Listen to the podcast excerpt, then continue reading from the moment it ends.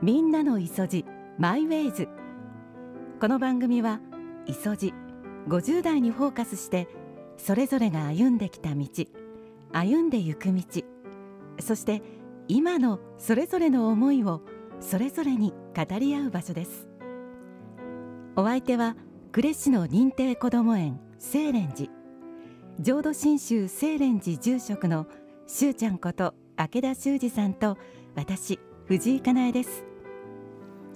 今年50歳になったしゅうちゃんと磯路ど真ん中の私のおしゃべりにお付き合いください。今宵も磯路の醍醐味をご一緒に。みんなの磯路マイウェイズ。この番組は清蓮寺の提供でお送りします。昨月になりました。しゅうちゃん今月もどうぞよろしくお願いします。お願いいたします。まあ、ちょっと秋めいてきたかなという気もしますが。そうですね。ねしゅうちゃん秋のお楽しみと言いますと何でしょう？美味しいものを食べるということです、うん。ね食欲の秋ですか？そうなんです。もうあの食べたいものがうん。いっぱい頭の中に出てきて、もういちじくとうん。か、あーいいね。はい。で出てきてあと笹部のスーパーで外国産の松茸をスター買っちゃいなよって。野菜売り場のおじさんに毎回言われてさっと見てさっと向こうに行きます。買わずに。っていうぐらいのことです。ねえちょっと誘惑がね。誘惑がね。ねねなんか美味しいもの食べるよりも、うん。この藤井さんとの会話が一番美味しいですね。素晴らしい。本当なんですじゃあ今日も二人で一緒にはい。今月もね、美味しいトークをしていきましょうね。はい、ではメッセージご紹介していきます、えーこちらは山口県萩市から40代後半の女性しおりさん、しゅうちゃんの磯路スタートの放送。ね、えー前々回ですね。お祝いムードがあったかくてほっこりして優しい気持ちになりました。この番組を聞いている素敵な若いカップルに対してはい穴場というしゅうちゃんの言葉に笑ってしまいながらも妙に納得してしまいました。私にとっても心がほぐれる場所です。ありがとうございます。えー20代半ばの女性うずらさんから、はい。恋人の影響でラジオを聞くようになったしかも磯路を聞くようになったという。本当ですね。ねえ。何度聞いても感度が高いっていうのはこういうことなんだなと思ってあの世の中の宝物を見つけてくれ来てくださる方はこんな風に感度が高くて本当に取り留めのないことのこうやっているうん。なんか営みの良さを引き出していただくとよかったなと思うしそれがまたきっかけとなってなんかね生きる喜びを見出してよかったってあの時思いました。ありがとうございます、ねえあの今ほらあの Z 世代若者にも、はい。例えばあの純喫茶とかはい。あとあの歌謡曲とか、はい。それとあの昭和レトロがはい。今また来てるっていう話を聞くので、はい。もしかしたらそんな感覚なのかなってちょっと思ったんですけど。そうですよね、うん。あ多分昭和レトロを僕が字で言ってるんだなと思って嬉しいなと思ってええよかったと思って僕も毎日あの純喫茶ばっかし巡る、うん。うん、YouTube とか 見てますので、ええあの影響をね受けてるんだなと思ってます。そっか。それこそ穴場みたいなね。穴場。今週はローリーがねいろんなね自分の地元を、ああの、はい。ロックスターの、はい、スカンチのローリー。うんローリーが自分の地元のいろんなところを回ってローリーも60歳になったそうです。えーちょっと最近見てないけどビジュアルはお変わりなく？はい、お変わりなかったですね。はい。いいやなかなか片っ端から喫茶店っていう番組でした。めちゃくちゃ見てみたいですね。もうめちゃくちゃ面白いんですよ。はい。なんかそういったあの穴場的なものどんどんちょっと発掘していきたいですね。そうですよね。この HFM の近所にもうん穴場の、あの喫茶店ありますよね。あありましたか。大通り渡って、うんカッパか青葉かカッパっていう喫茶店があるんですよ。よくしゅうちゃん見つけましたね。あそれがね、うんやっぱ昭和の匂いがね ぐーって発してるんですよ。えー、すごい感動。ええ、ー目立ってるんですよ。本本当に。メニューもあまりになんか行ってみたいなと思ってネットでこう探してまだ行けてないんですけども。ぜひじゃあまたご一緒に。はい。はい、えーこちらは30代後半の男性オレンジさんです、えーお盆の思い出を送っていただきましたよ、えーその前に遅くなりました。しゅうちゃんお誕生日おめでとうございます。素敵な一年にしてくださいと、ねもう365日おめでとうは OK ということで、ね、OK ウェルカムなんです。ウェルカム。はい、えーさてお盆は日帰りでしたが島の実家に帰ってきました、一年分のお刺身を食べてきました。美味しかったです、え気づけば私は島を離れて19年目になりました。帰るたびに優しかった地域のおじいちゃんおばあちゃんの悲しいお知らせを聞きます。寂しいです島を離れてから島の中でたくさんの変化がありました。若い移住者の方が増えたり母校の高校では先輩や後輩が頑張って全国から生徒が集まるようになったり、素敵な変化もたくさん聞きます、だけどどこか前に進むふるさとに置いていかれるようなはい。何とも言えない気持ちになります、はい。島はそこにあるんですけどね帰るたびにほっとするのも事実ですし、い、つかそんな現実に折り合いをつけて島に帰るを心から楽しめるようになるかな。今回の帰省はふとそんなことを考えました。帰るところがあるってねすごくいいですよね。ねで本気で見てらっしゃるから島の変わっているところもこう思うし自分が生まれ育った島のまんまでいてもらいたいって思うし僕もこの頃下鎌狩りによく行くんですよ。昨日も行ってきましたけど、うんあの本当ね心が落ち着きますよね。でも島って本当それぞれのところに深い文化があってその誇りとかもうこうプライドを持ちながら皆さんが生きてらっしゃるんでそれがね変わっていくのがこう思うっていうのも分かるような気がするしだからこそ新しいものを受け入れて変わっていくっていう気持ちも分かるしでもあのふるさとを持っている菅原編集長もやっぱり実家の島が大好きだしやっぱりそういう意味では、ね、島って呉は島が一番、ね、多島美のある美しい町なので本当にねそういう話を聞いて島が嫌いじゃなくて島が好きで帰りたいっていう話を聞くとなんか勇気をもらえます。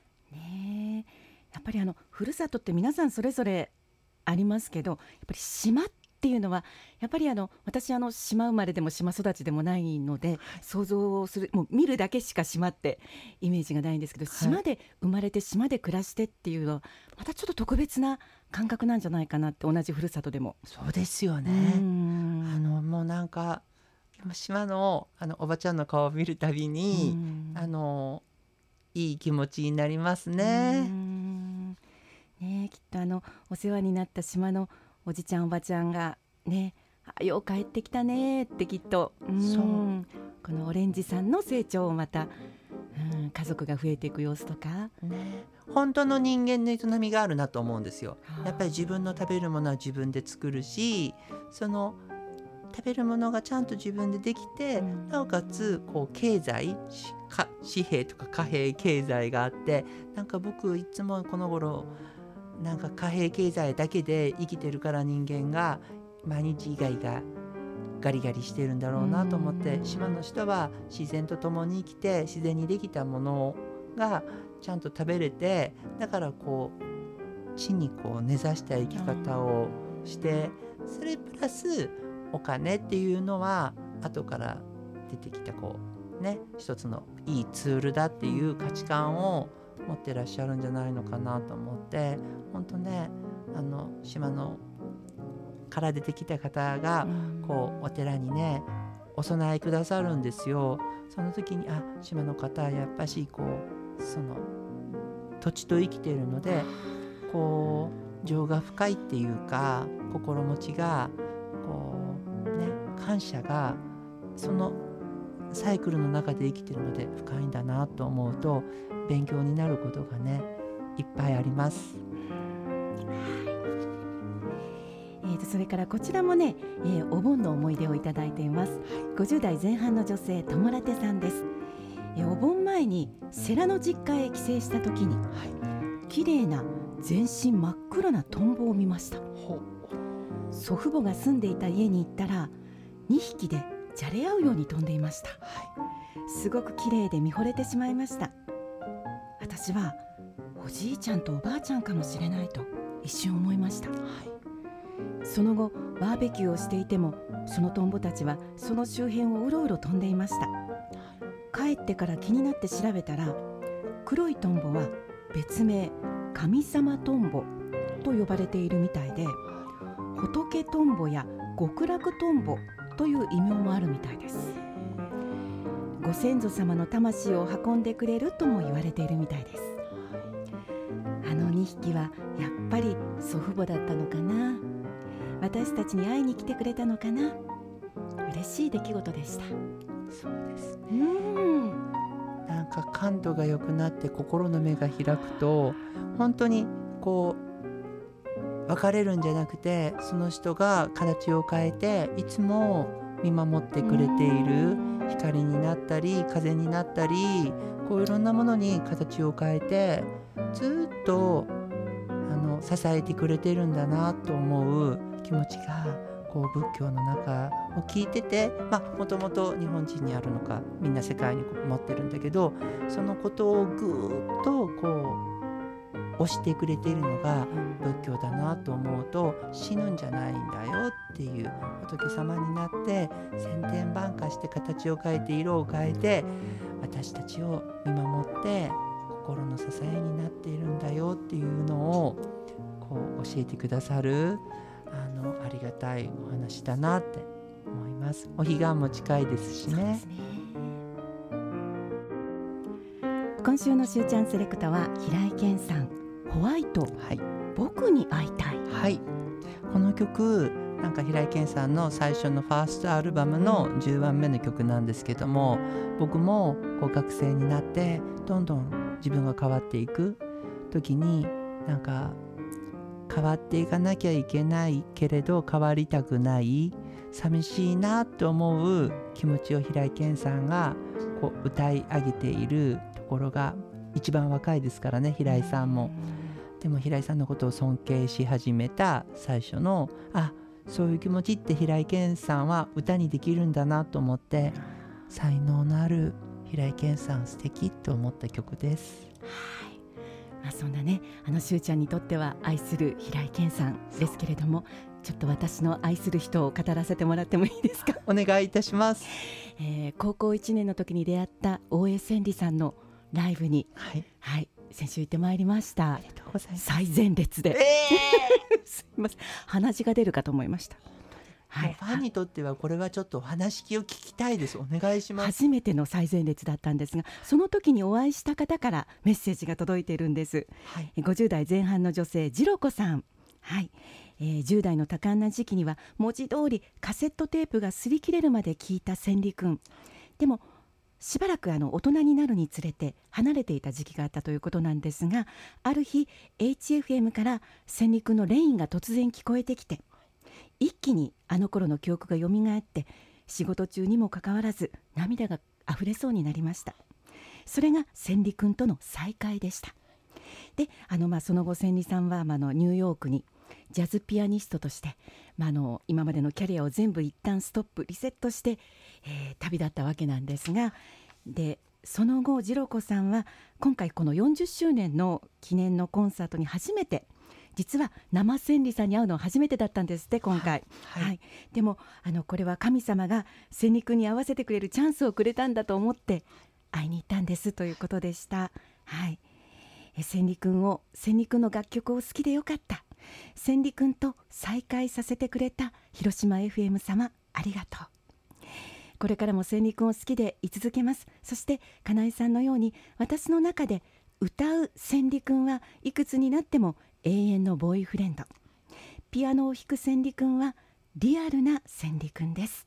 ということでもう激しく 共感しました。ありがとうございます次郎子さん。うん。なんかねあの懐かしい曲もたくさんもう今も千里さんはシンガーではないので、はい。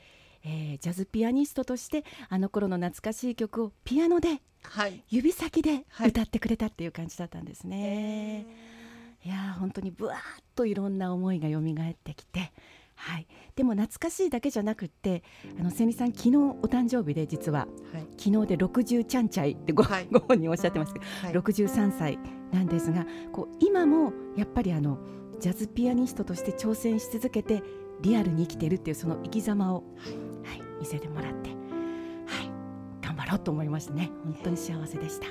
もうねあの幸せな人の話聞くのってうん一番ねこっちも幸せになりますよ ありね。がとうございます。でも私も本当にあのみんなの推しの話を聞くのが大好き、好きを聞くのが大好きなので、ねぜひあのあなたの好きもこの番組にシェアしていただけたらと思います。はいお待ちしています。さあ好きと言いますとしゅうちゃん大好きなクレを紹介する番組。はいはい、今週も日曜日盛りだくさんですね。はい今回は大クレスイミングクラブ、う駅前校っていうのがちょうどうちの駅前清廉寺の下にあって、えー、すごい、はい、いいところにありますね。いいところにあるんです、うんしかもここも穴場なんですよ。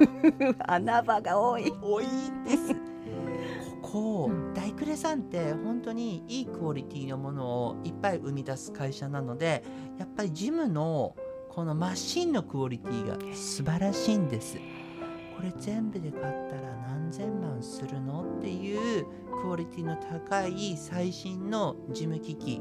そして筋肉をこう伸ばすあんまりないジム機器そして誰もいないジム。誰もいない。そうなんです、時間帯によってはえいないんです。でインストラクターの方がいらっしゃる時間もあって、ゆっくり自分の体にこう話ができる。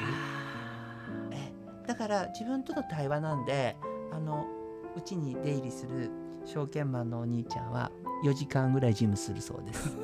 すごい。えその代わり肩触ったらめちゃくちゃ綺麗で奥田くんって言うんですけど 本当に奥田くん全然証券のご案内下手なんですけれども あのジム友っていうだけでまあそれぐらいうん素晴らしいジムなんでぜひ行ってみてください。はい、クレちゃんは日曜日朝8時25分からそしてその前は、えー、しゅうちゃんタイムですね。はい、5時45分から朝ですよ。